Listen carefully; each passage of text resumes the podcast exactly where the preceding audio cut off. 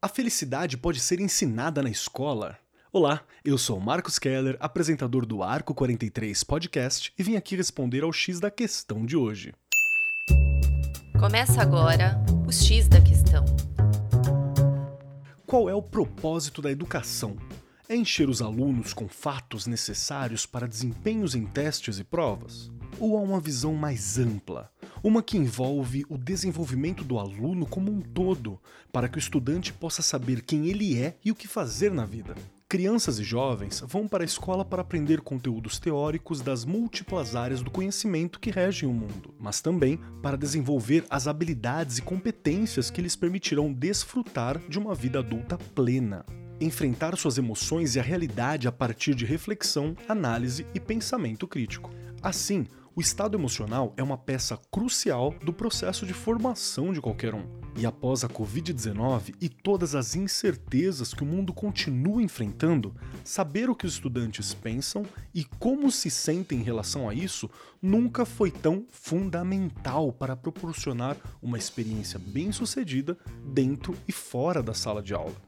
Segundo a Unicef, as crianças e adolescentes poderão sentir o impacto da Covid em sua saúde mental e bem-estar por muitos anos. Para se ter uma ideia do quadro, um relatório da entidade de 2021 mostrou que mais de um em cada sete meninos e meninas com idade entre 10 e 19 anos vivem com algum transtorno mental diagnosticado e que mais de 46 mil adolescentes morrem por suicídio a cada ano. A ruptura com as rotinas, a educação, a recreação, a preocupação com a renda familiar e com a saúde despertou o medo, irritação e preocupações com o futuro, que tem força suficiente para agravar este quadro. Mas essas estatísticas não precisam ser o futuro inevitável dos nossos jovens. As escolas podem implementar programas e criar culturas em que o bem-estar emocional seja colocado no centro.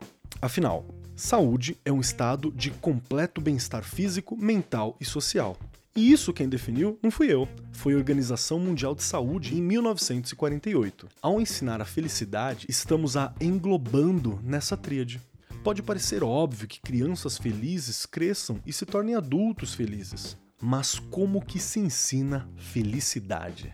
Uma alternativa é priorizar o bem-estar dos alunos e funcionários. Isso significa ter bem-estar no currículo, significa fazer das relações positivas uma faceta da educação, significa fazer do exercício físico uma parte central das rotinas diárias e ter estruturas e recursos, como serviço de aconselhamento, para os que precisam de um suporte extra. Significa também ensinar habilidades como autoconsciência, empatia e escutativa pois é preciso saber identificar e reconhecer nossas emoções e os fatores que desencadeiam o bem ou desconforto. Também é importante lembrar que não estamos sozinhos e que sempre haverá alguém que pode nos apoiar. Citando o poeta inglês John Donne, nenhum homem é uma ilha completa em si mesma.